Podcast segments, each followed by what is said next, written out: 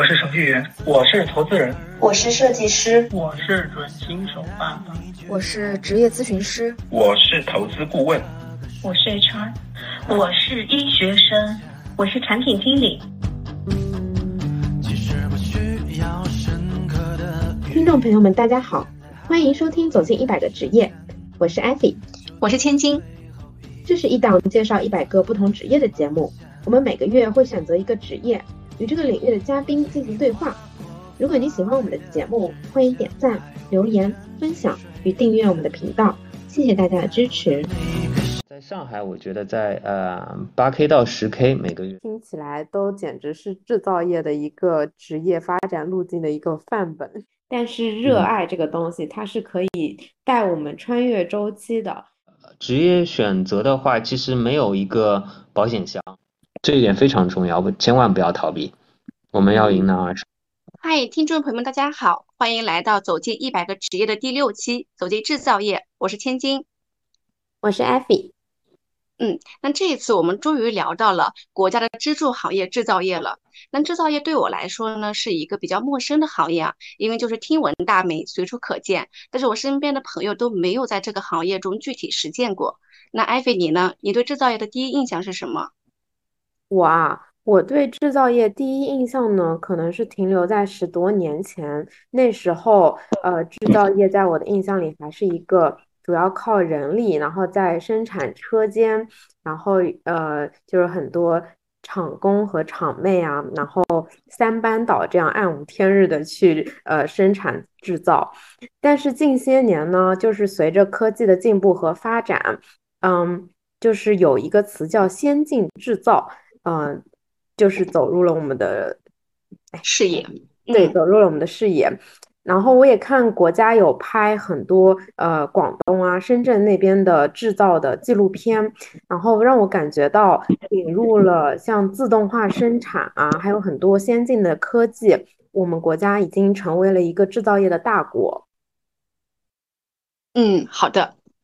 那我们稍后也可以请我们的嘉宾来这聊一聊，就是您对制造业的一个印象。好的，那这一次就马上请出我们这一期的重磅嘉宾董先生，他呢有着行业超十年的一个经验，职业是 EHS，这个职业听上去还是有点陌生的哈。那具体做什么，稍后我们可以好好的聊一聊。那董先生呢也曾经担任过跨国公司的 EHS 总监，目前也是五百强亚太区的 EHS 专家。那请董先生跟我们听众朋友们打个招呼吧。Hello，大家好，我是 Lambert，然后也可以叫我董先生，没问题。好嘞，那董先生就来个快问快答，您现在的坐标是在哪里？上海。那您的年龄呢？三十九。那目前的一个职呃职业和一个职级是什么？啊，现在在一家五百强啊化工企业担任那个亚太区的 EHSS 专家。非常厉害，厉害！此处应该有掌声，应该是我们这六期以来最重磅的一位嘉宾了。好的，那我们要不就正式的进入本本期的一个对话主题。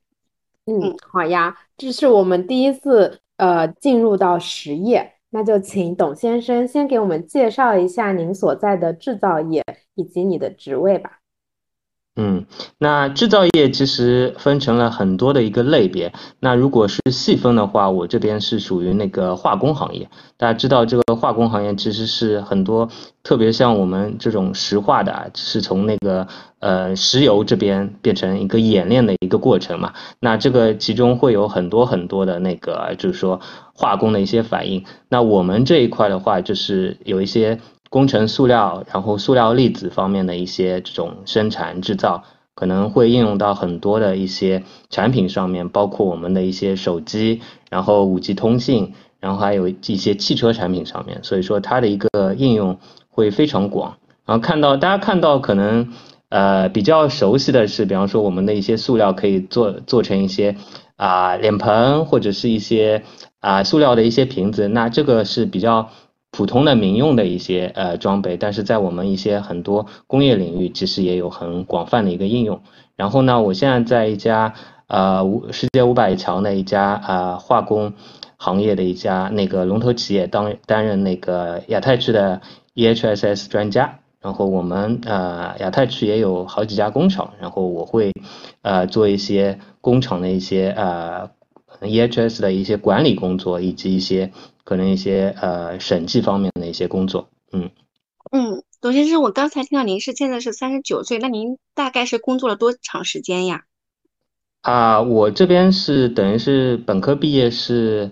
二十三岁嘛，那现在的话一共是那个。呃，十六年的一个工作经验，但是在那个 EHS 行业的话，其实已经有十四年的这个呃工作的一个经验了。因为大家都知道，那个刚毕业的时候，可能很多时候就有一些迷茫，很多呃，就就会出现一些选择选择的一些迷茫期嘛。那这个经过这个迷茫期之后呢，大家嗯会比较清楚，就是说自己想要的是什么，然后在这个领域里面生根，去这样打造自己更更好的这样一个自己吧。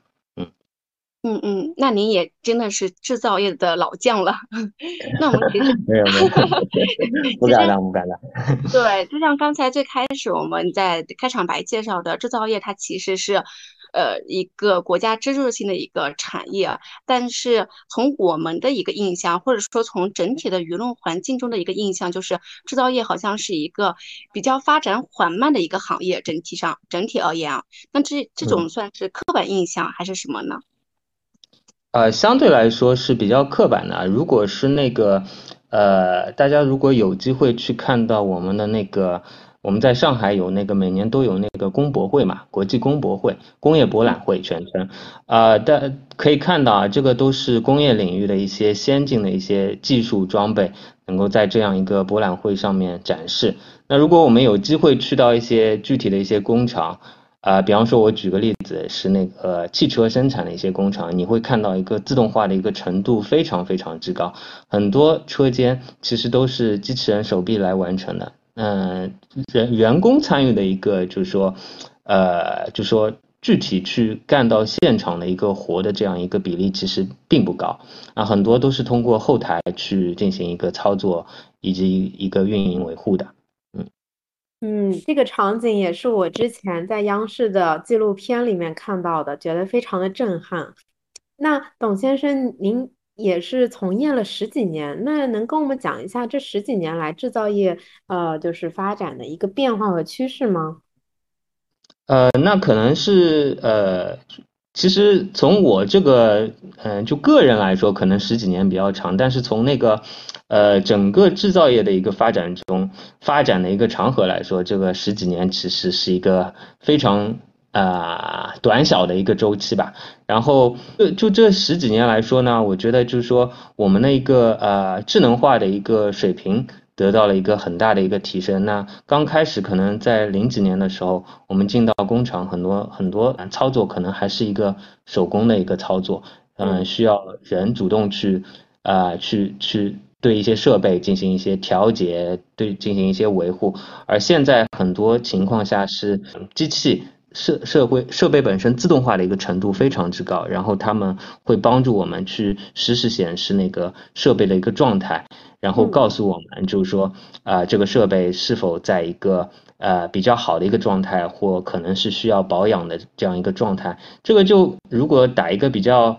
具体的一个例子，就像我们的一个汽车一样的，那十几年前的汽车，你要去做一些维护保养，可能就是一个死的一个周期，可能就是啊，我一万公里，或者是我多长时间我就要去了。但是你现在的话，你可以通过汽车的一个智能的一个状态，呃，就是比比较智能的一个系统，知道汽车的各个部件的一个使用状态，然后你根据这样一个状态去做一些保养，这样的话就是。一方面也是节约了一些零部件的一些损耗啊，你可能有些零部件并没有，就是说有很大的一个更换的一个必要性。然后另外一方面使那个用户得到一个很好的一个体验嘛。然后回到我们工厂这边的话，其实这样对于我们就是说很多呃一线的操作人员啊，或者是一些管理人员，那很多时候是可以手机在线看到一些设备的一些实时的一些状况的。那其实也是相对来说。利于那个管理人员做一些决策，然后现场的操作工啊，非常非常方便他们的一些操作嘛。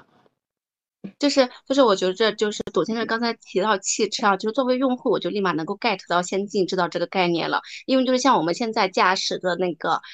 呃，新能源汽车其实它已经不仅它就是在传统的汽车上面又增加了一些人工智能的东西，比如说很多的一些汽车它是跟华为合作，或者说更更先进的一些，呃，就是数字化方面的公司合作，然后出来的这些汽车的体验是大大有一个提升的。对的，就是说我上次刚去那个看过了，那个华为不是有一个 ito 嘛，那个汽车品牌，然后它也是有那个呃一些新能源汽车上面它装了很多的一个传感器，然后你作为一个驾驶者的话，你能感受到这个周围的一个环境的一个变化，然后就是说在驾驶的一个过程中能够体验到那个驾驶的乐趣，然后安全的一个系数也能够得到一个很大的一个提升嘛。嗯，那还是想再再再请教一下，就是因为我这两天会去参加一个人工智能的展嘛，那就是人工智能，它之前给我的印象，它可能是就是偏互联网这方面的发展的。那其实是不是说现在制造业其实也已经跟人工智能跟这种互联网已经做了一个紧密的结合了？嗯，包括一些就是说还有一些新的技术啊，啊，比方说我们 AI 的一个探头。呃，我举个例子啊，就是说那个我们在那个现场嘛，可能是需要一些观察一些员工的一些安全行为嘛。那然后呃，如果是通过一些传统的一些探头的话，啊，那可能就是说你可能是需要花很多很多的时间去那个就是去捕捉员工的一些不安全的一些行为或者一些其他的一些呃违规的一些操作的一些行为。但是如果通过 AI 摄像头的话，啊，你只要在后台设定程序的话，那能够很清晰、很快捷的一个，就是说识别到啊这样一个员工可能有一些不安全的行为，那也是比较有利于管理层去做一些进一步的怎么样去优化一些管理。嗯嗯，听完董先生跟我们描述的这些现在的先进制造业的现状，我感觉就是真的是颠覆了我们之前。呃，十几年前对于制造业的刻板印象，是。那我们想问问董先生，那现在制造业它这个行业的一个现状，就是关于人才的缺口，它大吗？呃，我觉得就是说，总体来说，我觉得还是挺大的，因为就是说，嗯，大家都知道，可能刚毕业的大学生对制造业对于他们的一个。比较刻板的印印象，就像你们两位说的，就是说啊，可能我要去到一个工厂里面，然后可能会出现一些倒班，然后这个工作的环境也不怎么，就是说体面，对吧？那很多现在年轻人，特别是零零后，很很讲究一个体面的一个工作环境，但是可能在工厂里面可能会有一些，就是说一些噪音啊，或者或者是一些高温的一些工作场所。但是呢，它的一些就是说很多好的一些方面，可能就被一些年轻人忽略掉了。但你可以在这样一个某一些领域能够生根，然后呢，去呃，就是说深入呃，比较优化你的这样一个技术，把自己的一个技术打造的一个像像以前我们所说的那种炉火纯青的这样一个地步。那这样的话，其实很多时候你的一个竞争力，呃，要比很多。嗯，同年龄的一些人要强很多。就比方说，我们看到那个，我们经常会看到，呃，我们现在不是说大国工匠，大国工匠嘛？那我们看到有些人，呃，比方说在船厂里面，他做一个电焊工，他把这个电焊工做到了一个极致。可能一些就是说船，呃，船船体在那个去做焊接的时候，可能它的一个精度会非常非常之高，而很多时候。呃，一些就是说，可能一些外国的专家可能都没有达到这样一个精度，但是他可能在，呃，这样一个领域深耕了很久，然后呢，呃，也是把自己的技术锻炼的这种炉火纯青的一个地步，然后呢，就是说，呃，能够达到一些，就是说，可能一些，呃，客户的一些很很严苛的一些要求，然后他这样的话，其实他也有利于他自己去开。开展这样一个，或者是嗯，或者换一种角度来说，企业也比较鼓励，呃，这些人才去开这样一个嗯工作室，名师带高徒这样一个工作室，然后把这样他的这样一个比较好的一个技术以及经验分享给更多的呃年轻人，然后的话也是帮助企业能够获得更多的一些技术骨干力量。嗯，那我听下来的感觉就是，现在国家的制造业它需要各种各样的技术型人才，而且这个职业前景也是非常好的，就是可以成为一名呃在这个领域的工匠。嗯，而且就是现在还会需要一些科技型的人才去帮助呃制造业，使得这个技术更加先进嘛。那我我也我们也想帮我们的听众朋友们问问，就是呃这个行业它现在的招聘门槛怎么样呀？嗯，这个还是要就是说要分层次的，比方说呃一线的这样一个操作工的话，相对来说门槛比较低一些，呃可能你就呃拥有那个高中的这样一个学历，然后可能一些普工的话，可能就是说相对来说呃就是说。高中这样一个学历就 OK 了，但是如果是一些啊工程师或者是一些部门经理，或者呃甚至于更高层嗯层层级的一些管理人员，那可能是需要比较高的一些呃技术门槛，嗯，比方说你需要需要怎么样一个学历，比方说至少本科以上的学历，然后可能还有一些相应的一些工作的一些经验，然后可能在某一些领域，比方说呃。财务这样一个领域，比方还是应用比较广泛的吧，在制造业也有。然后很多企业的话，在那个财务总监这样一个岗位的话，可能是需要那个呃注册会计师的这样一个嗯证书之类的，嗯嗯。然后对于这种呃技术型的，比方说现场一线的这种技术性的一些人员的话，比方说呃举个例子，比方说像电工这种岗位，那可能要看你。啊，首先第一个，你是不是拥有那个国家规定的这样一个电工的一个上岗证？然后可能，嗯，其他方面，可能你之前在呃一些其他的公司，然后有没有一些就是说比较好的一些案例，或者是一些嗯比较好的一些做过的一些好比较好的一些工作，嗯，比较好的一些经验。那这样的话也是，嗯，也是有利于这个他嗯员工个人的一面试以及竞争力的，嗯。嗯，那听起来就是，呃，他对学历的要求可能不是很高，但是他对于技能和专业背景的一个匹配度的要求，其实相对于其他行业是比较高的。嗯，对，是的。好的，嗯，那我刚才听下来就是，就是可能没有一个标准的答案，它可能是根据你的经验值，根据你的哪一个职位，它的一个呃招聘的门槛是不一样的。那我其实就想帮我们的听众朋友们做一个横向的对比啊，就比如说一个应届生，他刚毕业，他可以选择去互联网，他可能可以选择去金融，啊，他也可以选择进去制造业。那如果一个应届生刚进去，他的工资水平大概是什么样子的？啊，应届生的话，如果是一个本科的一个应届生，呃，我觉得现在啊，在那个可能在上海啊，因为每个地区。比较差异还是比较大的，啊，在上海，我觉得在呃八 K 到十 K 每个月左右，嗯，啊，比较优秀的话会可能会更加高一些。嗯，那大概研究生是一个什么水平呢？研究生的话，现在呃，老实说，研究生的这个竞争力其实并不是特别强，很多大家都知道，很多很多那个研究生的话，其实是因为本科阶段找不到工工作，然后然后可以有一个读研究生有一个缓冲嘛，然后嗯，很多时候会说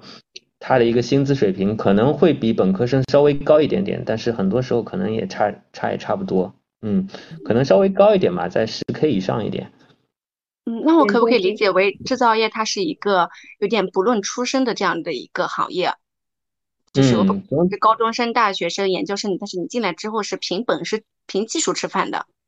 对，应该是这样。然后呃，但是每个人所从事的一个岗位不一样。比方说你呃做的是一个工程师的这样一个职位，可能你不需要去。就是说，在现场去做一些比较普通的一些比较呃比较机械性的一些活嘛，但是可能你要对一些图纸方面，然后一些机械方面，然后一些呃制图的一些呃软件方面需要特别熟悉，然后这样也会帮助你就是获得更加好的一些工作的一些机会嘛。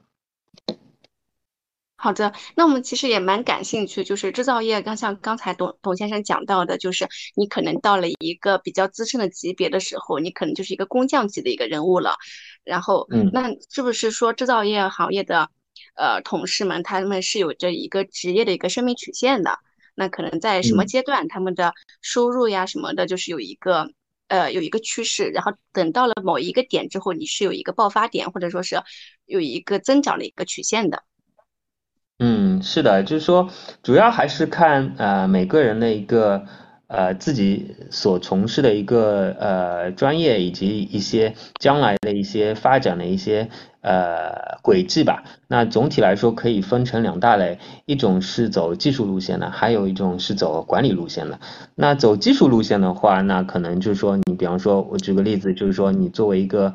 啊，电工的话，那你一开始可能是做一些现场的一些电器呃维修，然后是电器一些安装或者是一些设备仪表的一些安装的一些工作，那这个是比较开始的一个状嗯状态。然后后来呃慢慢的，你可能是作为一个，嗯，就说随着经验的一个增长嘛，你可能会慢慢慢慢从五级、四级、三级。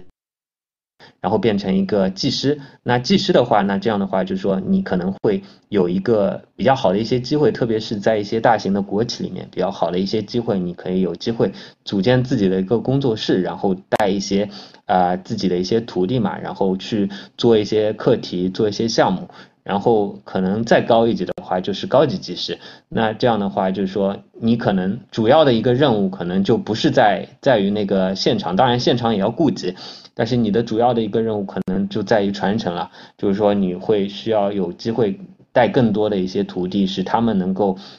他们的一个能力能够得到更好的一个发挥，然后也是那个就是说去做一些更多的一些培训嘛。啊，积极的一个发光发热的一个过程。那这个是走技术路线。那如果如果是走管理路线的话，你可能是从那个啊，可能现场的一个操作工到那个技术员，再到工程师，然后在上面就是那个主管，然后在部门经理。啊，这样一个大致的这样一个呃职业晋升的一个路线，那这样的话，管理路线的话，那主要是管人，管人管和管技术可能有很大方面的一个差别。那我们以前一直开玩笑说，那个其实管人管人是最难的，因为管技术很多东西都是死的。嗯嗯，可能在一个行业里面待了十几年、二十几年，它的一个就很多东西，其实你都是默呃了然于心的。但是人的一个思想一直在变化。你可能前一分钟你可可能谈的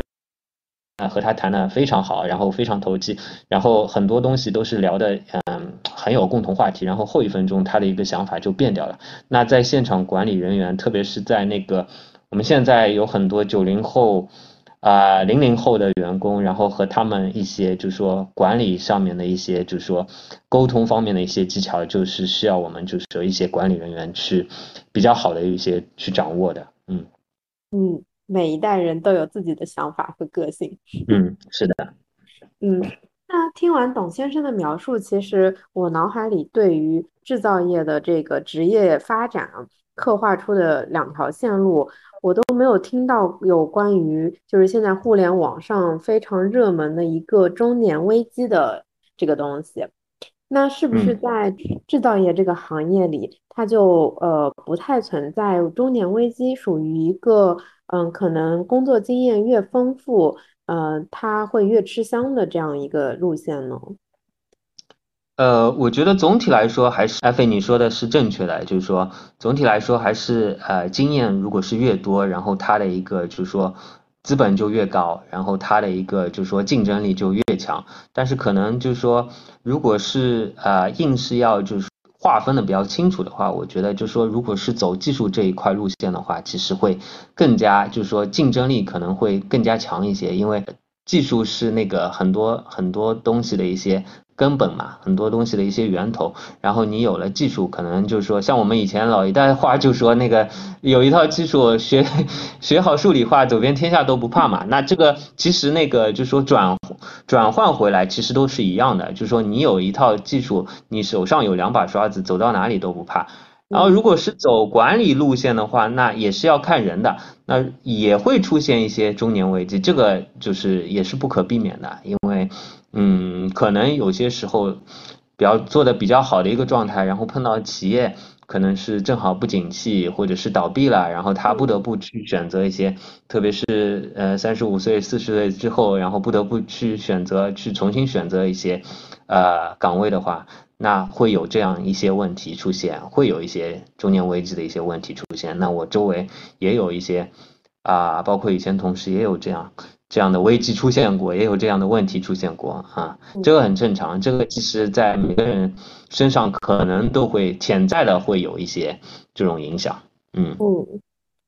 那我听下来，其实感觉制造业这一这个行业还是挺香的，因为它的。起起始的门槛其实也没有很低，就八千到一万这个水平，我感觉跟其他行业也都差不多。当然，可能相比一些呃天生就高薪的互联网什么的，可能会没有那么高。但是互联网它整个生命周期，它可能呃也没有那么长，就是到到了三十五岁、四十岁，非常容易有中年危机。但是制造业它这呃在这一块儿又相对来说会好于其他的行业，所以我们的听众朋友们，如果你们要选择在择业方面感到迷茫的话，也不妨可以看一下制造业这个行业。是的，希望我们这一期可以弥补一下大家的这一个信息差，让大家也了解一下，再多多了解一下制造业。嗯，那我想再加问一个问题啊，就是因为我们平时对互联网行业和金融行业了解的比较多，就是我们这两个行业呢，流动性是非常大的。那我就想问一下董先生，制造业的流动性怎么样呀？嗯，还是要分层级，就是说从那个普通呃一线员工来说的话，其实流动性总体来说还是比较大的。嗯，还是比较大的，可能就是说，嗯，说的说白一点啊，就是说可能。嗯，另外一家公司差不多的一个岗位，可能高了几百块，可能我们的一个就是说一些基呃一线的员工可能觉得啊那边可能给的钱稍微多一些，可能就会去到那边。嗯，这个是很正常的一个状况，因为现在大家都知道那个生活的一个成本，特别是在一线城市，这个生活成本很高。然后，嗯，很多时候你如果是没有一个基本的一个保障的话，很多事情都是。免谈的，对吧？那这样的话，其实也是，嗯，也是一个现状嘛。但是如果是从，呃，在上面一点，比方说在一些，嗯，基层的一些主管啊，或者是一些工程师的一些岗位，总体来说，这个流动性就相对来说就是低了很多。啊，还是比较稳定的。然后，如果是按照企业个体来说的话，那有些企业可能 HR 方面可能觉得是啊，人是那个企业最重要的资本。呃，企业在那个留人的方面可能会做很多一些有益的探索，包括包括一些这种啊薪资留人、福利留人，然后一些一些很好的一些职位发展机会的一些留人啊都会有。包括我们现在企业也也也在做一些就是新人的一些培训计划嘛，然后可能在不同的一些就是说岗位之间进行一个轮岗，然后呃后续就是说嗯可能会有一些更好的一些啊职业的一个发展机会，嗯嗯。那说到发展机会，其实我挺想聊的一个话题是，就是如果也一就一个同学他刚入职进到制造业，他可能是从基层岗位去做起的，那他是有机会从一线，然后慢慢的去呃再往上一点点攀升吗？或者另外一个方面，完全有机会，有机会是吧？对对对，因为只要他肯学，然后嗯。很多时候，就像我们以前举例说的，像一块海绵一样，你今天学了一点，明天学了一点，然后汇集起来就是一片大海。那然后的话，那其实对于你个人的一个发展以及竞争力来说的话，是非常有优势的。嗯，那从另外一个方面来讲，是不是说在制造业来讲，就是如果能够往就做的比较高的职位的人，他必须拥有一线的经验，就是他一定要是从一线慢慢的晋升上来的，是可以这样理解吗？嗯，应该基本上是这样的一个情况，而且就是说，其实，呃，我们换一个角度来说，如果是从一线，呃，走上来的话，慢慢走上来的话，你其实更加，呃，会能够体会到，然后一线的一些就是说痛处，然后一些可能所处的目前所处的一些困境，或者是一些怎么样去。呃，你作为一个管理者，你就你就自己因为亲身体验过嘛，你就会知道怎么样去呃有一些更好的去发展出一些更好的一些管理措施，然然后能够就说帮助到我们一线的一些员工嘛。哦，我我们听下来就感觉制造业是一个 一步一个脚印，然后一层层往上爬，职业前景相对来说还是不错的一个行业。嗯，我听下来也感觉整体制造业就是一个很踏实的一个，就是专注于自己的技能的一个一点点精精进的一个职业。嗯，而且也是呃国家的支柱产业，是为国家我们国家未来的发展与建设贡献了不可磨灭力量的行业。咱们的大国自信是不是就来自于大国制造呀？大国制造，大国呃工匠。啊啊，这些都是国家我们最呃国家最近所那个特别鼓励的，其实对的，嗯，对我们看到了国家政策方面的扶持，我们也希望媒体可以多多在这方面给予关注和曝光，让年轻人更加了解这个行业，然后愿意投身到这个行业里去。对的，然后其实我再插一点啊，就是说，比方说我们可以看到一些，就是说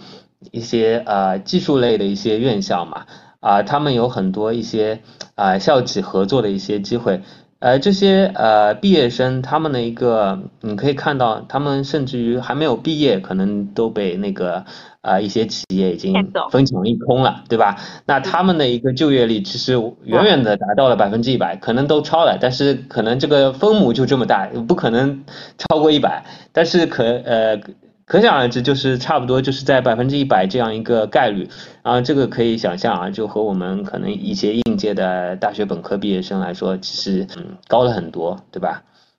哇，这个真的是信息差。我跟你说，因为我现在我们公司有一个实习生，他是交大的本硕，他现在也很焦虑，觉得毕业以后会找不到工作。他是学金融的，然后我的学妹她从。呃，高中就是在国外，然后现在马上从英国毕业回来，他也非常焦虑，找了半年也没有找到工作。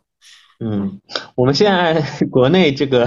还是不得不提到那个内卷的这样一个问题，确实是非常非常严重。可能就说，就是就像我们前面一阵看到啊，可能那个。呃，某一个什么硕士生，然后去去做到那个一个学校里面去当那个什么卫生保健员，可能有一些有些时候就是一些无奈的选择，但是从另外一个方面来说，也是一些教育资源的一些浪费嘛。那可能我们可以从一些另外一个角度去那个。去看待这样一个问题，如果是让我们的一些年轻人，我们的一些孩子去那个从事一些技术类的一些岗位的话，或者是从小就是有一些技术类的一些学习的话，那也可以实现一些弯道超超车，然后可以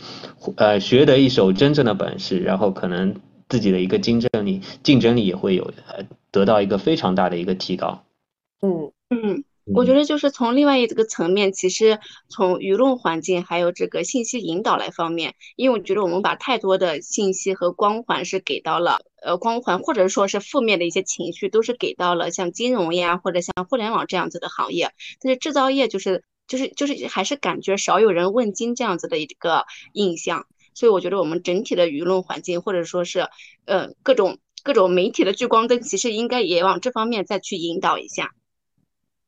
是的，没错。对，这个这一块就是说，在那个我们如果经常看新闻的话，能够看到，就是说媒体这一块已经慢慢慢慢在转变了。呃，可以看到现在去啊那个去，可能一些市政府的一些领导去到的一些工厂，其实都是非常环境一些非常好，然后他一些基层的员工。工作的一些条件也是相当的一些不错，然后企业也是也是那个把员工呃基本的一些工作环境，然后一些福利待遇也是放在了比较首要的一些位置。这个已经在慢慢慢慢的转变了，而不是我们以前哦能够想到的血汗工厂，对吧？对对对，是的，是的，可以的，未来可期。那我们聊够了制造业，接下来我们来请董先生给我们介绍一下 EHS 吧。这个词对于我们来说好陌生，我相信很多听众朋友可能也没太听说过。那董先生现在呢是一家五百强企业的 EHS 专家。嗯，请你给我们介绍一下这个岗位吧。嗯，那其实呃说全了，应该是 E H S S 有两个 S 的。那这个其实是四个英英语的那个缩写，E 就是 environment 啊环境，H 呢是 health，然后第一个 S 呢是 safety，然后第二个 S 呢是 security。这四个呢，就是说组成了这样一个职位。那这个职位可想而知是覆盖到四个方面。那其实很多情况下，安全这一块大家都知道，国家安全，国家对于安全生产的这样一个呃要求，逐年的在提升，对吧？啊，特别是对于一些制造型的一些企业，因为相对来说发生一些啊伤受伤、伤害事故，呃，损失工时的一些事故，相对来说会比较高一些。然后我们这样一个呃职位的话，就是怎么样去确保。去那个呃去做一些工程上面的一些改进，去做一些管理方面的一些实施啊，能够确保员工现场的一些员工，包括我们的一些管理人员，能够取得一个呃比较安全的一个工作的一个环境。那第二个 H 呢，Health 是啊职业健康方面的，因为大家知道在工厂里面，可能你的一个就是说工作环境可能受到一些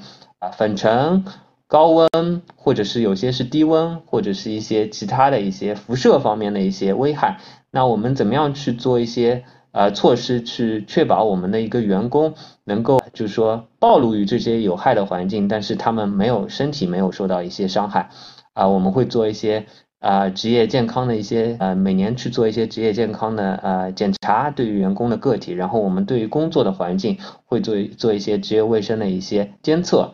然后。环境方面，那环境呢，其实就是说到我自己的老本行了，就是我自己是环境工程毕业的，然后，呃，一个工厂的运行可能会产生一些废水、废气、噪声，然后一些啊固体废弃物方面的一些呃一些环境因素嘛，然后我们去，我们我们作为管理人员，需要去对这样一些，就是说呃一些环境因素去进行一个有效的一个管控，能够呃确保。它的一个排放的一个指标能够达到一个国家呃要求的一个范围之内。那这个大家现在也知道，那个呃我们这个绿水青山就是金山银山嘛。那我们这个环境生态局也是一方面也是大力就是说能够就是做一些培训嘛，能够使企业的一些特别是像我们 EHS 管理人员能够有一些非常好的一些就是说对于国家法律法规的一些认知。然后第二块呢，就是说能够就是说，呃，他们去做了一些就是说具体的一些现场的一个检查。那我嗯，作为我们一些现场的一些 EHS 人员，也要应对这样一个政府的一个呃一些方面的一些检查。然后最后一个 S 呢是 security，就是安保方面的。那可能涉及到啊整个厂区的这样一个啊保安队伍的一些管理，然后可能一些呃我们这个厂区外围有一些。红外的一些防盗装置，红外对射的一些防盗装置，可能还有一些就是脉冲、高压脉冲的一些装置啊，还有一些呃门禁的一些管理，这个都是属于 EHS 的一些管理范畴。那在呃在外企里面呢，可能比较嗯通用的一些说法叫 EHS 或者是 HSE，或者像我们公司叫 EHSS，呃这种三种叫法，可能在一些民营企业。那或者是一些其他的三资企业，可能叫安环部比较多。安环部呢，就是安全环呃环境管理部。那总体来说，就是简单的来说，就是这样一个这样一个分布。嗯。那我们想到就是最近非常火热的一个叫 ESG，而且听说就是呃也是未来的一个方向。那我听下来，这两个岗位是不是也会有一些交集啊？啊，会有一些交集，因为 ESG 全称是 Environment、Social，嗯，and Governance 这三块嘛。那 Environment 第一块其实就是涉及到呃环保嘛。那环保和 EHS 怎么样会有一些关联性呢？因为它会涉及到一些就是说，嗯，环保数据的一些公开，比方说我前面所提到的一些呃废水、废气。一些指标，然后一些碳排放的呃碳排放的一些指标的一些公开，那这些都是需要那个 EHS 来提供一个啊基础的一个数据支撑。然后还有一些可能是涉及到一些像那个社会关怀方面的 CSR 方面的，那这样的话就是说也可能有一些会涉及到 HR 方面，但有也有一些会跑到那个就是说 EHS 这一块来，因为 Health 这一块也会覆盖到部分的那员工的这种福利保障方面的一些内容。那这个 ESG 呢，主要是呃投资者提供一个就是。呃参考的一个平台，那能够在那个就是说评估企业在环保方面，然后在那个社会监管方面啊做的一些成绩，然后特别是一些现在一些大的一些公司，其实都有 E S 嗯 E S G 的一个评分。那当然还有很多。不同的机构有不同的一个评分，那可能对于一个投资者来说，他可以参参照不同的一些评级机构去做一些说比较综合的一些评估，而不是看一家机构啊，然后去啊去去考虑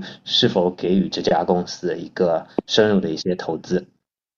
嗯，我听下来感觉董先生的这个 EHS 岗位，呃，跟可持续发展也是息息相关的，因为涉及到。环境，然后涉及到员工的健康，然后涉及到安全性，还有一个是安保，都是我们工作的一些必备的一个前提条件。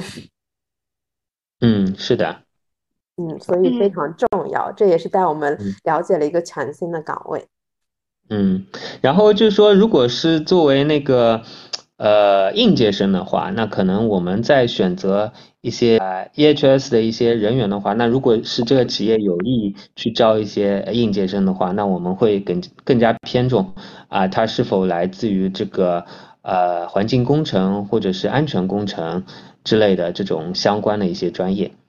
明白，那董先生，我们对您个人的一个职业发展历程也是非常感兴趣的啊。您现在也是做到了一个就是 EHS 的专家，那您可以跟我们讲一下，就是您大概十六年的一个工作经验是吗？十六年，十六年的工作经验。啊，对对对，就在这十六年的工作经验中，您的大概职业发展或者说晋升之路是什么样子的？然后有没有哪一些特别的节点或者里程碑可以给我们分享一下？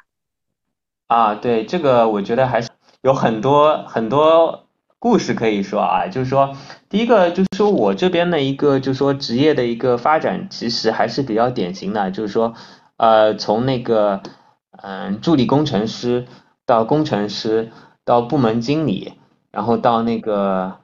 大中华区的那个 EHS 总监，然后再现在到那个亚太区的这样一个，就是说 EHS 专家这样一块，就说总体来说还是和我的这样一个职业。呃，期望以及职业发展很很吻合。然后开句玩笑啊，就说，嗯，猎头在问我的时候，或者是也公司的 HR 在问我的时候，他们都都都发现我的一个职业生涯规划非常的整齐，然后非常的一个一个一步一步、逐步的这样一个脚踏实地这样过来的，一路上过来的。然后呃，我想说的就分享更多的一点，其实呃，给我印象比较深刻的，其实是从那个我工程师跳到部门经理的这样一个过程。那大家都知道，从工程师到部门经理，其实是一个很大的一个跨越，是从一个比较基础的一个，就是说技术人员到一个比较相对来说中高级的这样一个管理人员的一个转变。然后当我呃，就说当时是那个一家。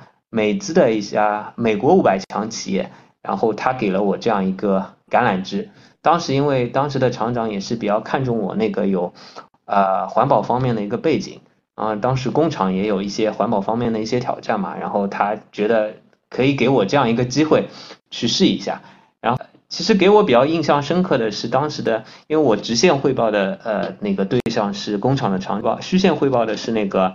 呃，亚太区的 EHS 总监嘛，然后他们其实这两个人其实，呃，领导力是非常卓越的，然后给也是给了我非常大的一个发展的一个空间。呃，我在这家呃美资企业待了六年，然后其实在这六年里面，不仅是学到了很多专业的一些知识，也是很大的一个拓展我的，呃，拓展了我的一个管理的一个能力，然后一些沟通的一个能力，一个呃部门与部门之间协调的能力。他们给了我很大的一个发展空间，因为他们自己的一个格局非常大，啊，然后给了我这样一个空间，然后很多时候都都是以这样一个，呃，鼓励，然后比较啊像一个朋友的这样一个姿态，然后能够指导指导我去做做一个又一一个就是像时间节点的这样一个项目。然后我在这家公司里面也是，确实是做了很多很多的项目。然后做项目其实是非常有成就感的，就做做一个项目，就相当于看一个孩子慢慢慢慢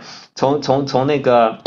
嗷嗷待哺到那个呃长大成人的这样一个过程。你能从这样一个过程中，呃，一方面体验到自己很大的一个职业成就感，另外一方面呢，就是说，嗯，也是这个职业成就感也能反馈给你，能够给到你非常非常多的一个职业的一个经验和帮助。那这个就是对于我来说是非常印象非常深刻的，嗯。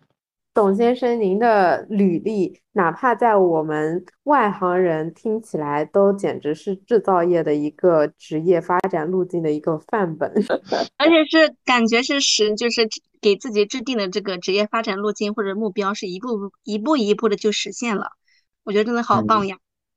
对，我觉得就是说目标一定要清晰，特别是对现在的年轻人来说，你不要三天两头。去换一个行业，换一个嗯，怎么样一个就是说工作的一个环境，可能你这个收入稍微高了几百块，甚至于嗯上千块，但是其实对于你的那个就是说一个成长的一个就是说职业发展的一个稳定性，然后对于你后续的一个个人的一个竞争力来说，其实帮助并不是特别大。然后在刚刚董先生您描述的。里面我们听到两一个关键词啊，就是领导力。然后您说您是在一家美资的公司，那呃，在之前我们的对话中也听到您之前是经历过跨国公司，您是一直在外企工作吗？就是能跟我们讲一下这些公司给你带来的不同的工作的文化体验吗？呃，我从二零。呃，一零年开始就是一直在外企工作嘛，然后呃总总体来说，整个外企的一个工作氛围还是比较紧凑的，然后更加注重于一些说工作任务的一个完成度的一个就是把控，呃比较少关注一些啊，你比方说加班啦，或者是啊你下班时间还必须要在岗上的，或者是一些很呃一些比方说我们在一些。比较小的一些公司里面看到啊，老板没走，那我这个下属我也不能走。这这这种情况在外企里面相对来说比较少，我不能说没有，但是相对来说，至少我经历的这个外企里面，啊，没有过。那同事之间啊，就是说还是呃以工作任务为目标，而不是一些。呃，就是说勾心斗角，那当然这种小范围的这种也有，嗯，有人的地方就有江湖嘛，大家都知道，对吧？但是总体来说还是以工作任务，呃为这样的话，其实对于大家工作起来的话也是比较比较顺心。那我们是从朝着同一个方向去努力，而不是在那个在在在在一些呃人际方面去做一些无谓的一些内耗嘛，对吧？然后那个。外企给予呃员工的一些激励，我觉得也是还是不错的。就是说，你有你有你有你有比较好的一些工作成绩的话，也是会有一个很好的一个奖励。啊，当然，如果是呃出错的话，那有奖有罚嘛，这个都是相嗯相平等的。当然，现在就是说，可能现在的这些外企嘛，相比我们可能二三十年前的这个外企，在那个薪资方面，可能没有二三十年前这个和国内的一些企业相差那么大，对吧？像我们九十年代啊初，或者是九十年代整个整整个那个黄金的那那个年代里面，可能可能呃有一些老同事。呃，我们在聊的时候，我们经我我会经常听到啊，我当时从国企跳到了一家外企，然后我的一个收入一下子比我当时的老同事一下子高了十多倍，那现在是不可能的啊，现在是不可能的一个状态，对吧？但是总体来说还是有一些小优势在的，但是你的一个工作压力相对来说还是比较大的。嗯，我记得我在我很小的时候，好像就是对我来说就一个。这个好像是职业梦想还是怎么样，就是要去未来要在一个外企去上班，然后这个外企就对我来说就是意味着它是一个很小资的，然后它很洋气，然后你进了一个行业很时髦，对，这是以前外企给我的一个 印象。那嗯，那确实是随着我们就是真的在择业的时候，好像国内的互联网和互联网行业它的发展的势头是稍稍是超过外企的，但那但是现在也进入了一个周期阶段。嗯，那刚才董先生就是从您的叙述中，我是听到了两个关键词啊。第一个就是，呃，我的理解中是不是外企它更崇尚于这个效率至上，就是我不去一定要卡着你去加班，你一定要给我干到什么时候，但是我是要求就是看这个事情的结果是什么样子的，就是看重整个过程的效率。对对，是这样的。嗯，我至少我所经历的啊这几家啊外企基本上都是这样的，和包括我这边啊一些跳槽出去的一些啊同事，然后和他们的一些聊天当中，也基本上是这样一个工作的一个氛围。我还是得回到我当时给我嗯影响影响力很大的那个啊工厂的厂长。然后呃，他给我们，就是说，特别是开会的时候说的一一些话嘛。然后有一句话啊，我印象很深的，我到现在还还还记得啊，就是他说，呃，你们作为部门经理的话，一定要知道授权，合理的授权，然后你们在休假的时候能够，就是说，你你们能够彻底的一个享受生活，你下面的下属。有足够的一个能力去应对呃你不在的时候的一些挑战，一方面你自己能够得到一个很好的休息，另外一方面你的下属的一个能力也得到一个很好的提升，这是一个双赢的一个一个局面。我当时印象特别特别深刻，其实这句话也是影响了我后续在呃做一些管理工作的时候的一个啊管理风格。嗯，格局打开了。对，那那我还想再追问一下，就董先生，您刚才讲到，就是在外企中，其实就是领导和下属的那种等级其实不是很森严，也就是这种等级文化其实是不浓厚的，是吗？因为我们现在的零零后求职者对这方面是非常在意的。总体来说，欧美企业总体来说一般来说不是特别那个。在意的还是比较开放的一些，大家崇尚比较平等的这样一个啊工作的一个就说关系。嗯，那我们接下来要不要聊一下职业选择呀？因为现在这个时候也正好就是高考毕业，大家填那个报考专业的时候，然后前不久还有网上有一个热搜。不知道大家有没有看啊？就是张雪峰老师在教大家去选择专业的时候，就是被很多人批评啊，就是感觉这个呃去选择专业的时候功利性非常的强，因为因为这个老师他是根据你的家庭背景，然后你的呃你们家有没有资源呀，你们家在几线城市呀，然后给你推荐一个非常的稳妥，可以将来变。更容易变现的这样的一个专业，然后可能这个学生的一个喜欢度，或者说他真正的梦想是什么，可能就会呃放在一个优先级。嗯，所以我们也想就这个问题来讨论一下，就是董先生你是怎么来看大学生来去选择他自己的一个专业，以及未来的一个职业选择？嗯，就是说，呃，我觉得啊，就是说职业选择的话，其实没有一个保险箱，因为比方说。呃，我们现在高三的时候，我们去填报志愿的时候，我们选了一个现在很热门的一个专业，因为，但是大家都知道，大学是需要四年，如果你如果读研的话，时间会更加长，对吧？那这四年，你不能确保这个专业永远在一个那个热门的一个行业里面，就像我们市场没有永远的一个热点一一样的。那，嗯，那怎么样去避免这样一个问题呢？我觉得还是那个，就是说。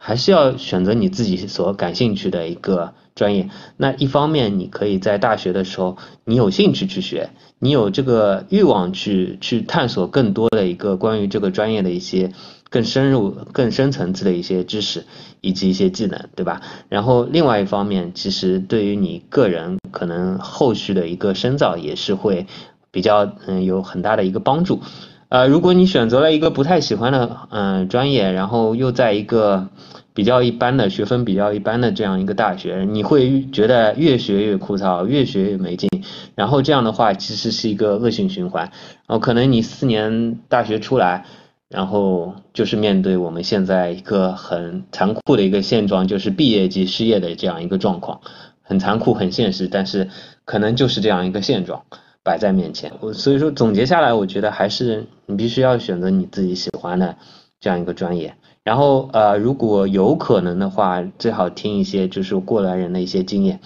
啊，他们能够帮助到你很多。嗯，没错没错，我也非常赞同董先生说的，还是要选择一个自己热爱的行业，因为现在社会变化速度太快，可能我们选在。高中毕业选了一个专业是当下的热门的，但是可能过了几年，就是呃，就社会变化就是时过境迁了。但是热爱这个东西，它是可以带我们穿越周期的。俗话说三十六行，行行可以出状元嘛，对吧？嗯，是的，是这样的。是的，是的。那董先生，刚刚您也说了，希望那个应届生多听听过来人的建议。那您作为过来人，想给我们的听众朋友们，嗯，带来一些什么指导或者建议呢？呃，我觉得就是说，嗯，如果是刚毕业的时候啊，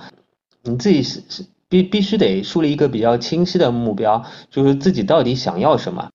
呃，我可以就是说，我们可以这样。就是说，你刚开始可能刚毕业的时候，一开始我们有一个就是说容错期，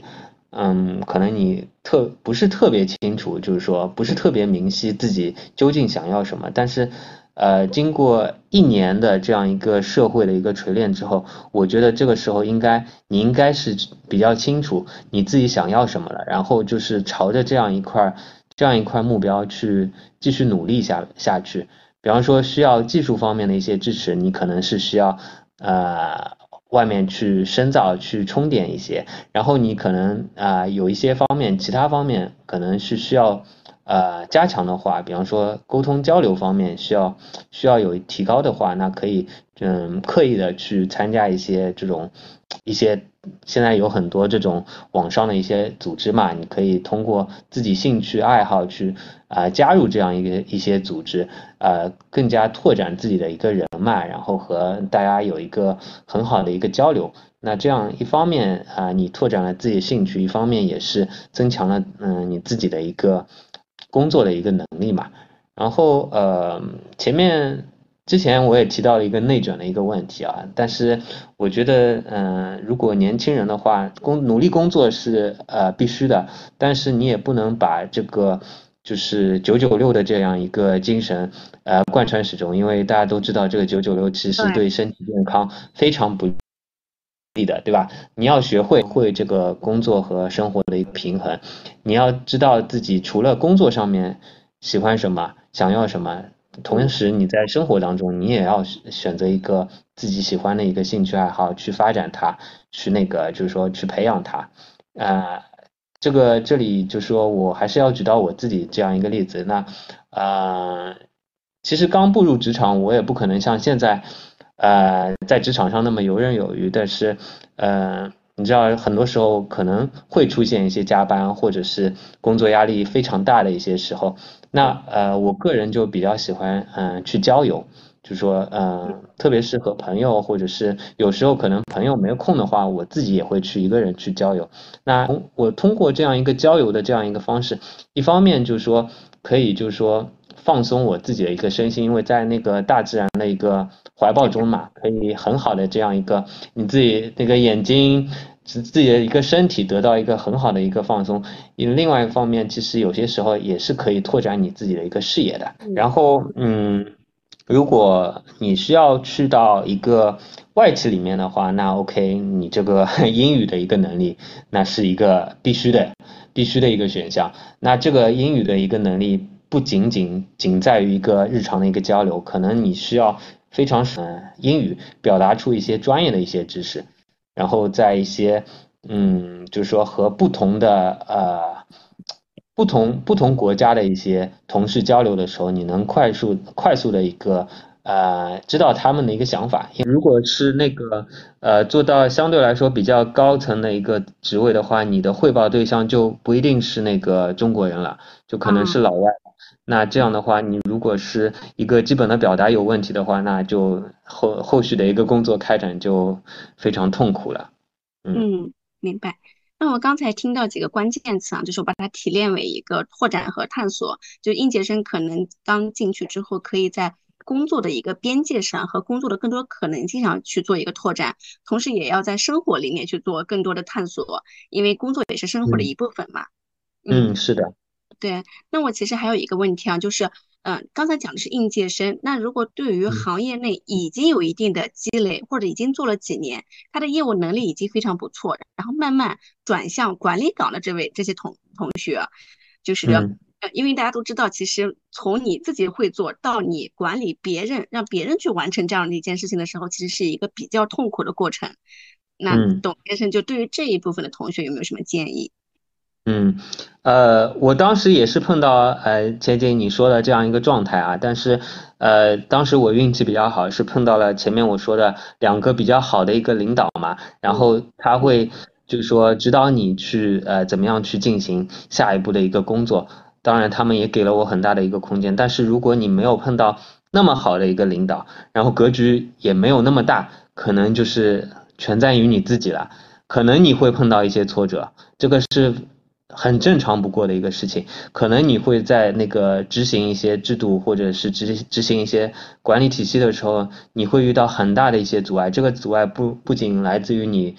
自己的一个下属，可能也来自于其他的一些部门。那这个时候就是考验你自己的一个沟通能力以及协调能力的时候到了。我们记住不要去逃避这样一个问题。可能你觉得啊，我在这样一个企业，我可能刚空降兵空降到这样一个企业。我压力非常大，可能其他人已经有一个小群体了，然后我这样空降兵过来，可能人家不把我放在眼里，啊，没关没关系啊，你你你没办法逃避这个问题，你到哪里，你如果觉得这这这个企业有这样一个问题，你换你从 A 公司跳到 B 公司，其实同样的会存在这样一个问题，那你只有去迎面去面对这样一个问题，主动去寻找这样一个问题的一个解决方案，你才能走得更远。如果是有可能的话，融入到这样一个团体当中，然后的话去，呃，发展自己的一个管理的一个能力，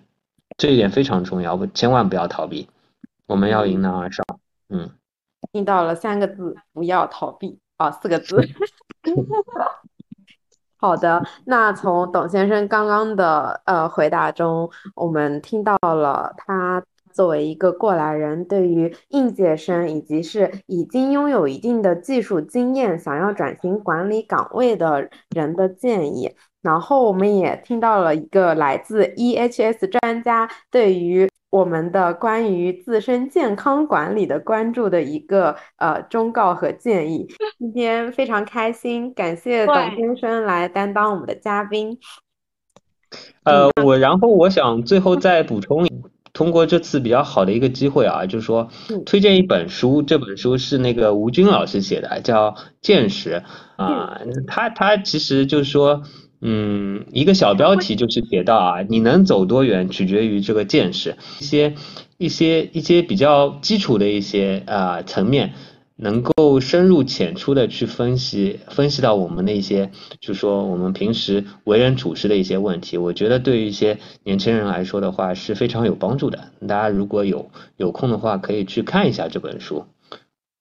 好的，那今天我们的节目就差不多到这儿了。非常感谢那个我们 EHS 专家董先生给我们介绍了一个呃，带我们走进了制造业，并且给我们介绍了一个全新的。职业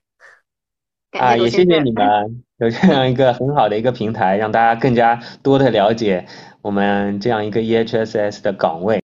然后以及一些制造业的一些基本的一个情况。那听众朋友们，如果你们有任何的疑问和建议，都欢迎在评论区给我们留言。如果你们有什么问题想要咨询董先生的，也也可以在后台给我们发送。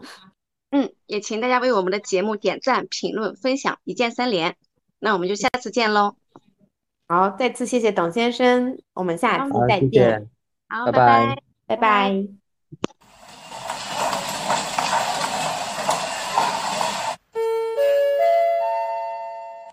我是程序员，我是投资人，我是设计师，我是准新手爸爸，我是职业咨询师，我是投资顾问。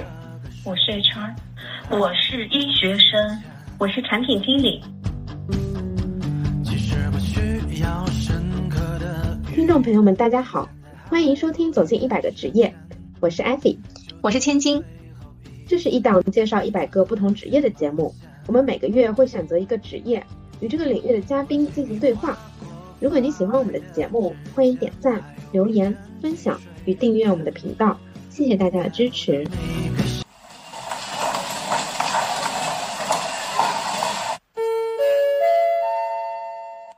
我是程序员，我是投资人，我是设计师，我是准新手爸爸，我是职业咨询师，我是投资顾问，我是 HR，我是医学生，我是产品经理。其实不需听众朋友们，大家好，欢迎收听《走进一百个职业》，我是艾菲，我是千金。这是一档介绍一百个不同职业的节目，我们每个月会选择一个职业，与这个领域的嘉宾进行对话。如果你喜欢我们的节目，欢迎点赞、留言、分享与订阅我们的频道，谢谢大家的支持。